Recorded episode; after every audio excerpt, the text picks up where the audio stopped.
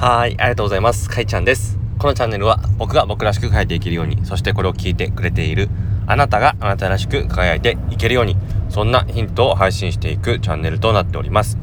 今日はですね、作業工数を甘く見ないというテーマでお話ししようと思います。作業工数って聞いたことありますかね？なんだろうなこう制作だとか物を作ったりする業界とか分野だったらよく聞いたりするんですけどもそれじゃなくそうじゃなかったらあんまりき慣れないかもしれないです。要はですね何かをする時のステップ何ステップあるかっていうのをちゃんと考えてそのステップがまあどのぐらいのステップなのかそのステップの数が全体で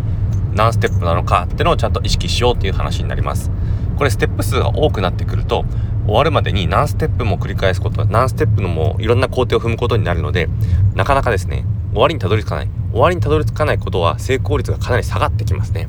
結構下がってきます。でこういうことねあんまり意識しないであの作業だとか業務だとか組み立てちゃう人がたまにいるんですよね。そうなってくるとですね最後までたどり着かなくて続かないみたいなことが起こってしまいます。そしてあの重めのワンステップがある場合があるんですね。これ一つのワンステップだと思って一つの工程だとワンステップだと思っていたんだけれどもよくよくちゃんと分解していくと結構複雑なことをワンステップでやろうとしていることがあります。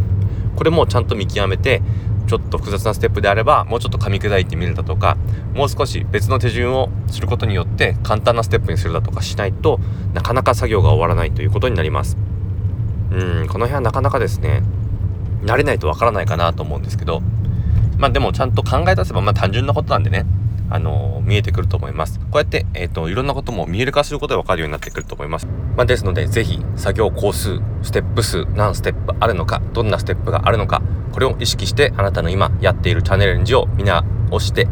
振り返ってみてはいかがでしょうかというお話でした。それでは聞いていただいてありがとうございました。あなたの人生の旅が幸せなものになりますように。苦しみが消えますように、願いが叶いますように、そしてあなたの進んでいく未来が穏やかで美しく素晴らしいものでありますように。それでは。